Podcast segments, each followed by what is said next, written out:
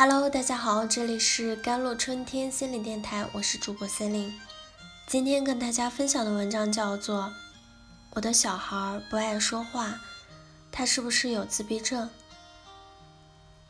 看过一则新闻，男子千里返乡勒死了五岁自闭症的儿子，被抓时嚎啕大哭。杀死儿子的父亲说：“孩子有自闭症。”每个月都要花不少钱，我们真是负担不起。为了给孩子看病，我打着两份工，非常的辛苦。夫妻俩也经常为儿子吵架。自闭症的治疗需要很长的时间，父母也长期承受来自孩子和来自社会的压力。因此，在中国时不时会看到有报道说。父母杀死或者虐待患有自闭症的孩子，其实，在欧美国家也时不时有发生。曾经有一个自闭症的学生告诉我他的感受，他说：“我觉得非常抑郁，像困在一个躯体里，无法解读别人的表情，无法表达自己的感情。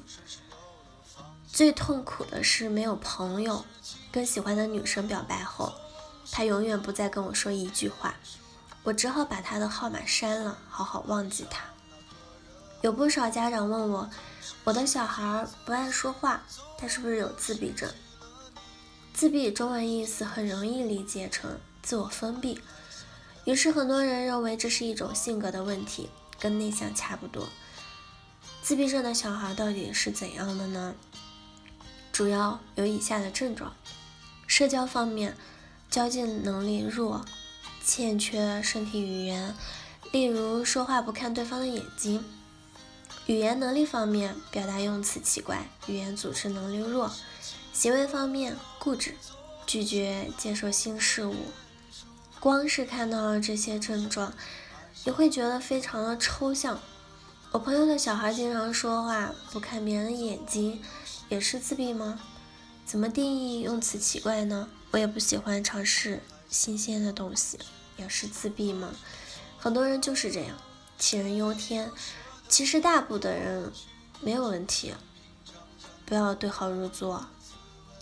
实际上，每一个自闭症的学生都非常的特别，有的话很多，有的不爱说话，有的口齿不清，有的把表达能力还是流畅的。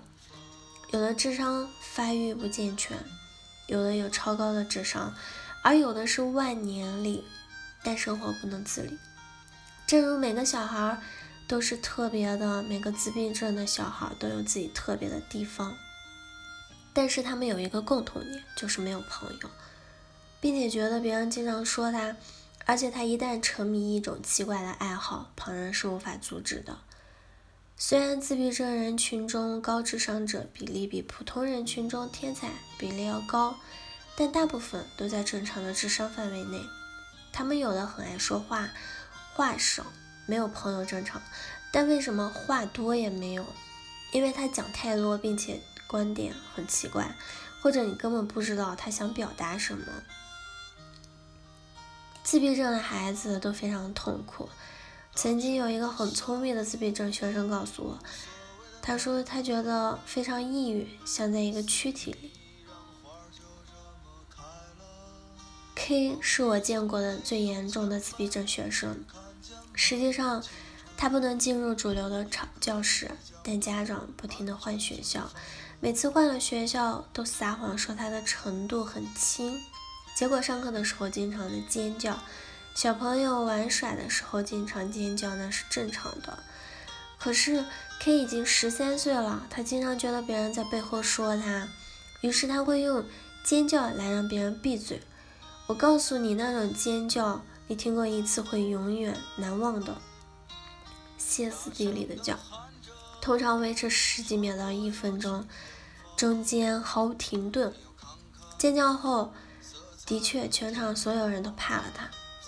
F 是少有的自闭症女孩，这种病一般是男孩比较多。F 很少说话，但上课很认真，成绩很好，也很乖巧。虽然没什么朋友，但凭上课表现，我一直没看出他有任何的心理疾病。除了有一次我跟他讲话，他都从来不直视我。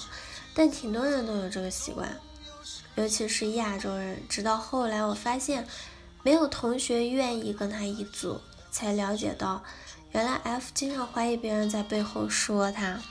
然后我去翻了他的测试报告，才发现原来。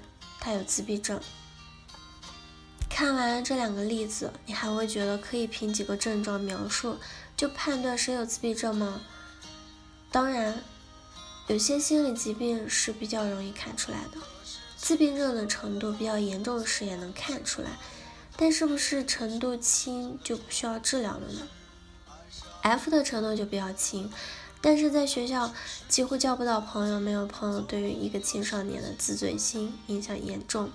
遇到挫折时，抵抗力特别差。所以你如果对自己的孩子有怀疑，还是建议及早的去做测试，治疗越早效果越好。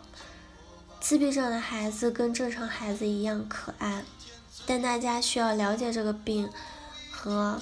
给他们更多关爱，才能帮助他们立足社会。好了，以上就是今天的节目内容了。